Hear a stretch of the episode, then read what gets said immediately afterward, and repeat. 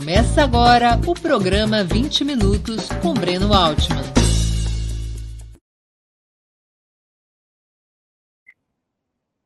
Bom dia! Está começando mais uma edição do programa 20 Minutos. O tema de hoje: a esquerda e o fundamentalismo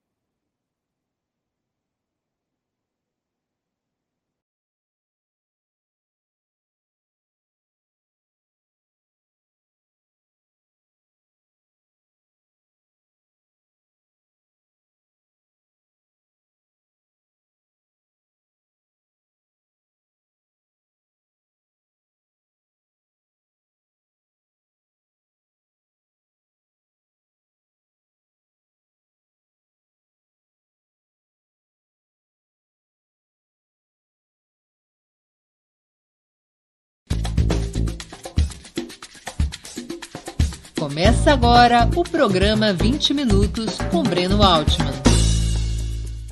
Está começando mais uma edição do programa 20 Minutos. O tema de hoje: a esquerda e o fundamentalismo religioso. Nós vamos discutir uma questão bastante delicada. Como os partidos de esquerda poderiam reagir frente ao fundamentalismo religioso? Se acirram as disputas de uh, teor tributário ou relacionada a valores e direitos civis, correm o risco das instituições religiosas fundamentalistas acirrarem sua campanha para isolar a esquerda dos eleitores. Por outro lado, se a esquerda pega leve com o fundamentalismo religioso e faz concessões, a ameaça é que estes grupos fundamentalistas cresçam ainda mais no seu controle sobre o Estado. Por onde a esquerda poderia caminhar? Esse vai ser o nosso debate de hoje. Vamos aqui, é, em primeiro lugar, recuperar um pouco historicamente do que, que nós estamos falando. Em primeiro lugar, a Constituição brasileira garante não apenas liberdade religiosa ampla para todas as crenças, e esse é um princípio que a esquerda sempre defendeu, não só defendeu, como ele foi inscrito pela primeira vez na Constituição brasileira, abarcando a todas as crenças religiosas, por proposta de um deputado comunista, Jorge Amado, escritor, célebre escritor Jorge Amado, na Constituinte de 1946. A esquerda, portanto, sempre defendeu este princípio da liberdade religiosa. Mas a esquerda também sempre defendeu o princípio do Estado laico. Todas as pessoas estão livres para ter a crença religiosa que quiserem ter. Mas o Estado não tem qualquer compromisso, qualquer vínculo, qualquer subordinação a qualquer grupo religioso. É o princípio do Estado laico que é diferente de um Estado ateu, ou seja, de um, de um Estado contra a religião, contra as crenças religiosas. Não, a esquerda brasileira sempre defendeu o princípio do Estado laico, o Estado que garante plena liberdade religiosa, mas não tem compromisso religioso.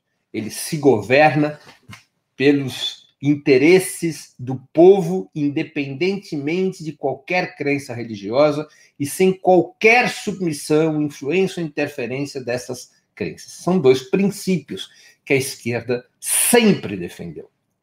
A Constituição brasileira agrega um terceiro princípio, que também teve o voto favorável da maioria esmagadora dos parlamentares, dos constituintes de esquerda na nossa última Assembleia Nacional Constituinte, que concluiu seus trabalhos em 1988. Qual é esse terceiro princípio?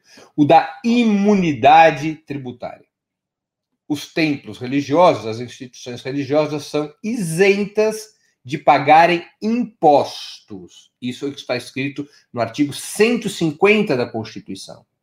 Isentas de pagarem impostos, mas não isentas de pagarem contribuições. Há uma diferença entre impostos e contribuições. Contribuição previdenciária não é imposto. Contribuição social sobre lucro líquido não é imposto. Na Constituição está claro: isenção aos dos impostos para os templos religiosos. Por que essa determinação?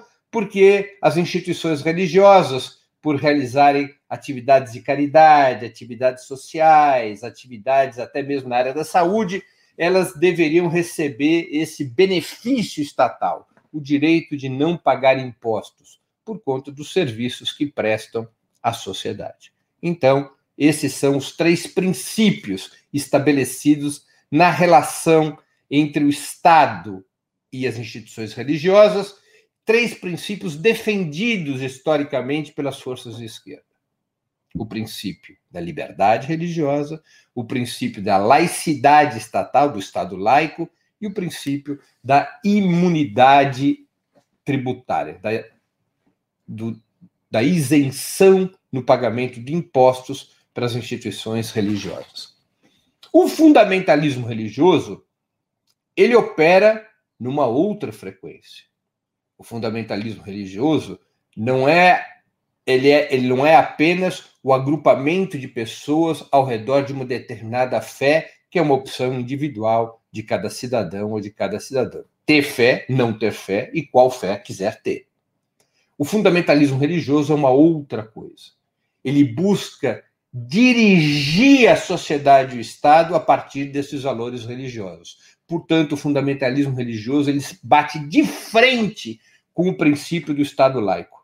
Ele quer romper o princípio do Estado laico. O fundamentalismo religioso quer que nas escolas públicas tenha ensinos ensino conforme as crenças, o fundamentalismo religioso quer interferir na saúde pública, fazendo campanhas contra determinados direitos civis, por exemplo, contra o direito ao aborto legal, contra o direito ao casamento homoafetivo, contra todos aqueles direitos públicos que conflitam com as crenças religiosas. O fundamentalismo religioso quer, portanto, interferir na vida do Estado, quer comandar a vida do Estado, pressiona o Estado para romper o princípio da laicidade e adotar crenças religiosas como paradigmas para a coisa pública. É, portanto, uma inversão da relação que está presente na nossa Constituição. O fundamentalismo religioso é um inimigo do Estado laico. E o fundamentalismo religioso não está apenas em certos grupos pentecostais, está também em grupos católicos, está também em grupos de outras crenças. Não diz respeito apenas às instituições religiosas de origem evangélica. E nem todas as instituições religiosas de origem evangélica, de, de crença evangélica, são fundamentalistas. Há muitos grupos evangélicos que respeitam o princípio do Estado laico, por exemplo.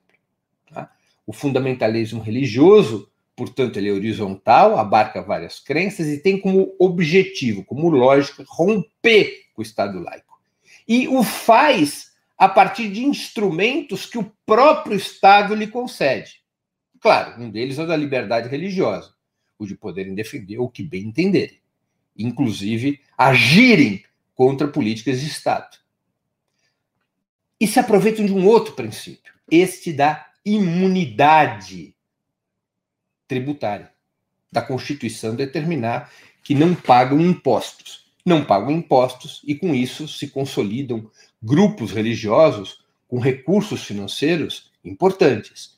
Na prática, quando uma instituição religiosa não paga imposto, o que está ocorrendo é uma transferência de renda do Estado, dos impostos que todos nós pagamos, para essas instituições religiosas porque os impostos, ao, ao não serem pagos ao Estado, são acumulados nessas instituições religiosas. Em parte dessas instituições religiosas, esses recursos são usados efetivamente para ações de caridade, para ações sociais.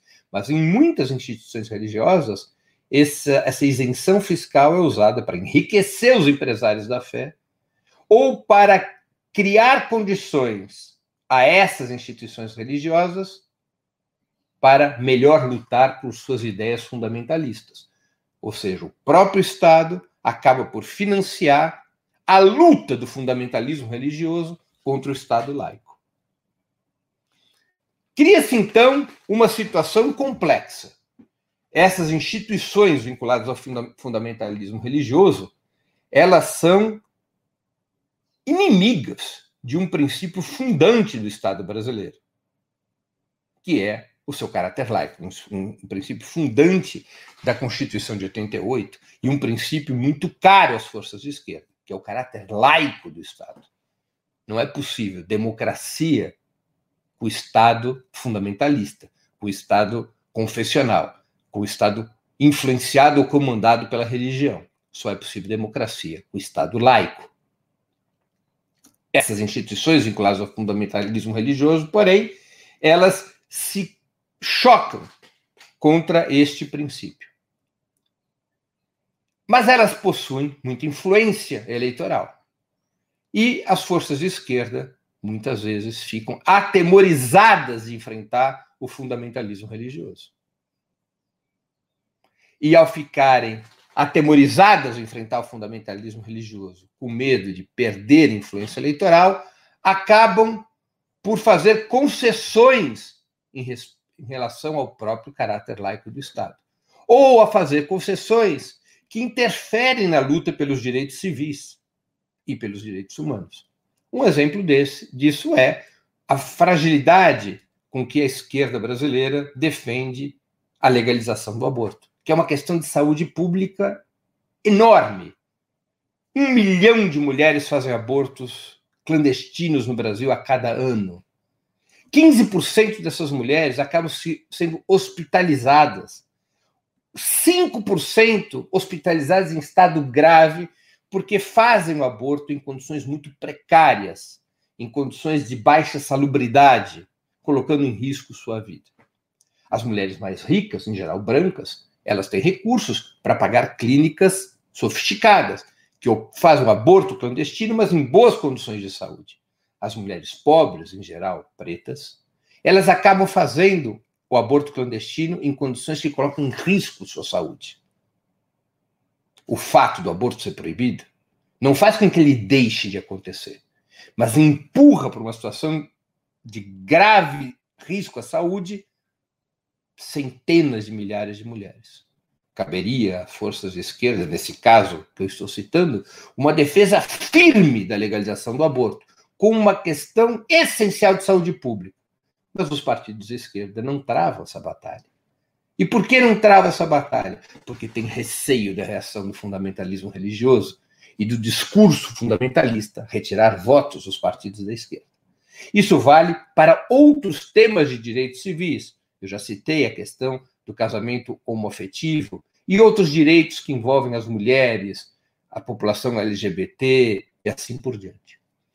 Agora, quando a esquerda não enfrenta o fundamentalismo religioso, o fundamentalismo religioso cresce. Ele se sente livre para correr na pradaria política e cultural da sociedade brasileira. Ele vai ocupando espaços, não enfrenta o debate e vai conseguindo ocupar esses espaços. Essa, esse temor da esquerda enfrentar o fundamentalismo religioso também vale para questões tributárias e financeiras. E isso é muito grave, porque aí também temos uma violação do Estado laico. Recentemente, o filho de um pastor importante, que é deputado, propôs, em julho, uma emenda a um projeto que tratava de cartas precatórias durante a pandemia. Colocou um jabuti, como se diz no parlamento. O projeto que estava sendo discutido, a emenda que estava sendo. O projeto estava sendo discutido, nada tinha a ver com eh, imunidade tributária para as igrejas, mas ele apensou, emendou uma proposta que foi aprovada, eh, que altera, ampliando a imunidade tributária das instituições religiosas. E essa emenda teve o voto de setores da esquerda. O Partido Comunista do Brasil, toda a sua bancada votou a favor, seis deputados do PT também votaram a favor, outros deputados progressistas também. A posição do PT e do PSOL foi claramente contra, mas o PT teve essas seis dissidências. O que, que esse projeto propôs? Ele faz uma releitura da Constituição. Ao invés da imunidade ser é, ofertada às instituições religiosas apenas em relação aos impostos, como está explícito na Constituição, esse projeto, essa emenda ao projeto de lei, amplia essa imunidade também para as contribuições. Com isso, automaticamente, anulando multas que a Receita Federal estava aplicando sobre as instituições religiosas em relação ao não pagamento das contribuições, especialmente contribuição social sobre lucro líquido, contribuição previdenciária e outros. Eram multas que chegavam a um montante de quase um bilhão de reais, que acabaram perdoadas, porque esta emenda, o projeto de lei, votado em 15 de julho, ampliou a imunidade também para as contribuições portanto, fortalecendo as instituições religiosas, entre essas aquelas que são fundamentalistas e que se colocam contra o Estado laico. Mais recursos para essas instituições. Isso foi uma concessão inexplicável. A meu juízo, aliás, não faz, faz sentido qualquer tipo de imunidade às instituições religiosas. Elas, elas são instituições privadas que devem se sustentar com o apoio dos seus fiéis e devem pagar impostos sobre isso. No governo Bolsonaro, várias medidas estão sendo tomadas para fortalecer o fundamentalismo religioso, religioso. E esse projeto, aprovado com alguns votos de esquerda, vai também nesse caminho. Vejam só certas medidas que Bolsonaro tomou. Bolsonaro ampliou o limite de 1,2 é, milhão de reais de arrecadação para 4,8 como base para, para, para que as igrejas, as instituições religiosas, declarem seus rendimentos à Receita. Ou seja, até o governo Bolsonaro, todas as instituições religiosas que arrecadassem mais de 1,2 milhão de reais estavam obrigadas a informar seus rendimentos à Receita Federal. Agora, apenas as igrejas que arrecadam mais de 4,8 milhões por ano têm esta obrigação. 663 imóveis da União são ocupados por organizações religiosas que pagam apenas uma taxa anual entre 0,6% e 2%. Também sob o governo Bolsonaro, foram uh, fornecidos, estão sendo fornecidos subsídios nas contas de luz para os templos religiosos. São várias medidas para fortalecer o fundamentalismo religioso.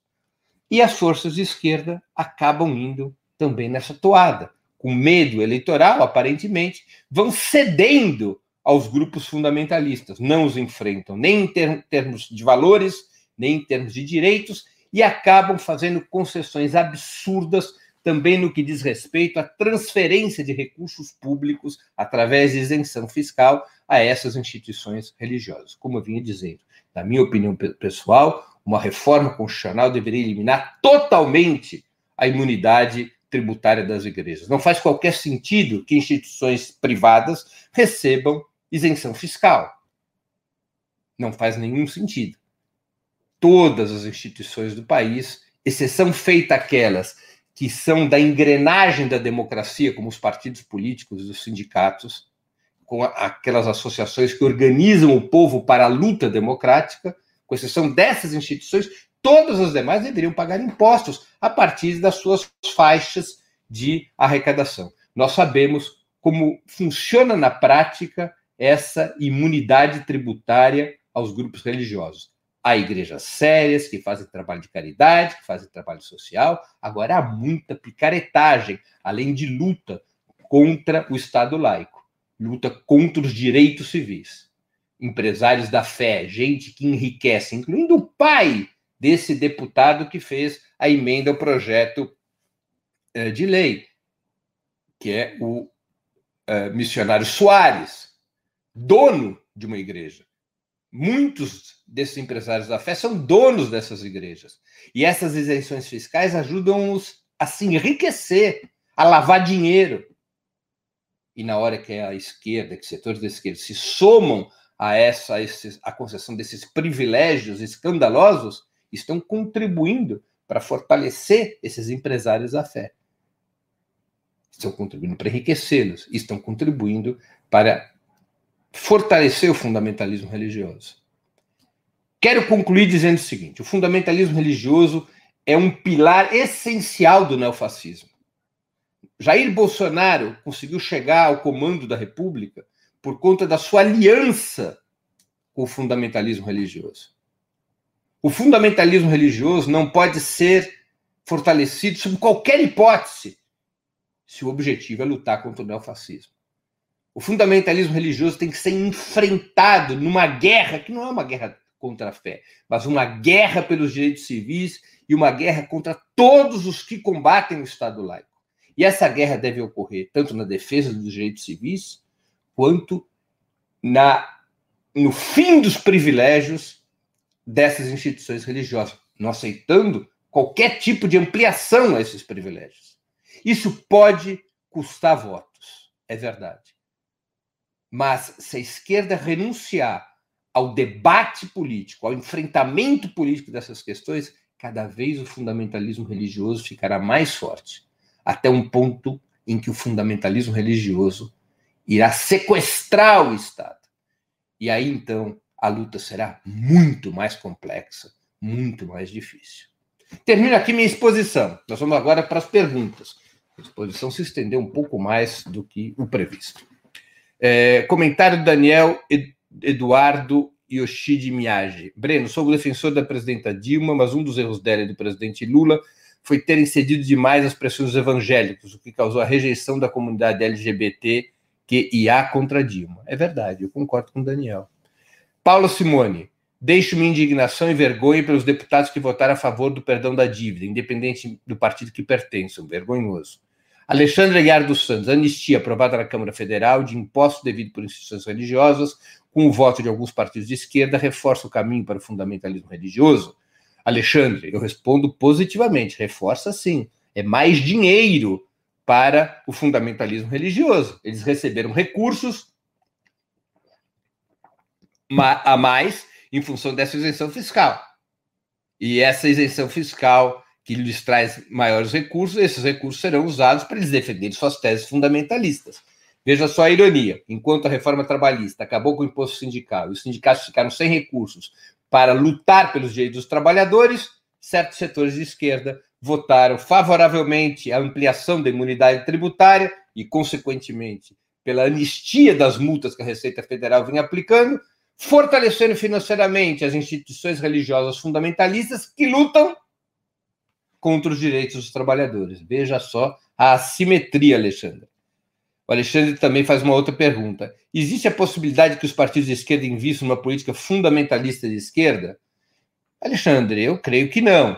Mas há, na minha opinião, na minha modesta opinião, um flerte exagerado, um flerte errado dos partidos de esquerda com os grupos religiosos. Uma coisa é disputar a base dessas instituições religiosas, defendendo a liberdade religiosa, é, não enfrentando, é, respeitando o direito individual de cada um ter a fé que bem entender, inclusive o direito de não ter fé nenhuma. Outra coisa é afagar as instituições religiosas fundamentalistas, os comandos religiosos do fundamentalismo, que não devem ser afagados, que não devem ser amaciados, que devem ser enfrentados e derrotados, porque são uma chaga contra a democracia, uma chaga contra o Estado laico. Se a esquerda não assumir essa posição de combate aos grupos religiosos fundamentalistas, o preço a pagar em termos de democracia e de direitos será elevadíssimo, na minha opinião. Nessa questão específica da ampliação da existência da imunidade tributária e da sua ampliação decidida pelo parlamento, ainda está sujeito à sanção por parte do Bolsonaro, há um outro problema envolvido. Por que cargas d'água que a sociedade deveria financiar as instituições religiosas se na sociedade há uma parcela, por exemplo, que não tem religião nenhuma? Há uma parcela de ateus e agnósticos, algo em torno de 7, 8%. Por que, que esses 7, 8% devem ser obrigados a financiar as instituições religiosas? Por que, que quem, por exemplo, tem como crença Umbanda tem que financiar com seus impostos as instituições evangélicas? Ou por que quem é evangélico tem que sustentar instituições católicas? Há, evidentemente, uma burla na concessão da imunidade tributária. Um legado que depõe contra o Estado laico e que deveria ser inteiramente abolido. Se não for inteiramente abolido, que não seja ampliado. Como decidiu essa emenda no projeto de lei votado em julho. Pen Elizabeth. As dissidências nesse voto de perdão às instituições religiosas ficarão sem advertências? Não está na hora da esquerda radicalizar? Olha, Penha, eu acho que está na hora da esquerda debater esse tema. Como é que vai enfrentar o fundamentalismo religioso? É uma questão essencial para o Estado brasileiro, para a democracia brasileira. A esquerda continuará a colocar os interesses eleitorais e a busca de relações com essas instituições religiosas à frente, por exemplo, da defesa da saúde pública das mulheres, abdicando de uma portanto, de uma campanha enfática pela legalização do aborto? É só a questão. A esquerda, ou parte da esquerda, continuará votando por medidas que ampliam a imunidade tributária das igrejas? Violando o princípio do Estado laico? A esquerda, ou parte da esquerda, continuará afagando o fundamentalismo religioso para tentar conter seu discurso contra a própria esquerda, aliás, de uma ineficácia absurda essa política, porque a esquerda afaga as instituições religiosas fundamentalistas e isso não resulta em nenhum benefício eleitoral. É aquela velha frase do Winston Churchill: a esquerda nessa lógica, os setores da esquerda nessa lógica, com o fundamentalismo religioso, perdem a honra porque fazem concessões e não ganham os votos, porque o fundamentalismo religioso se aproveita dessas concessões para continuar fazendo campanha contra a esquerda. Por fim, a Rita de Cássia Moreira e Gino. Triste era, representantes de esquerda ajudando os canais evangélicos a sacanear a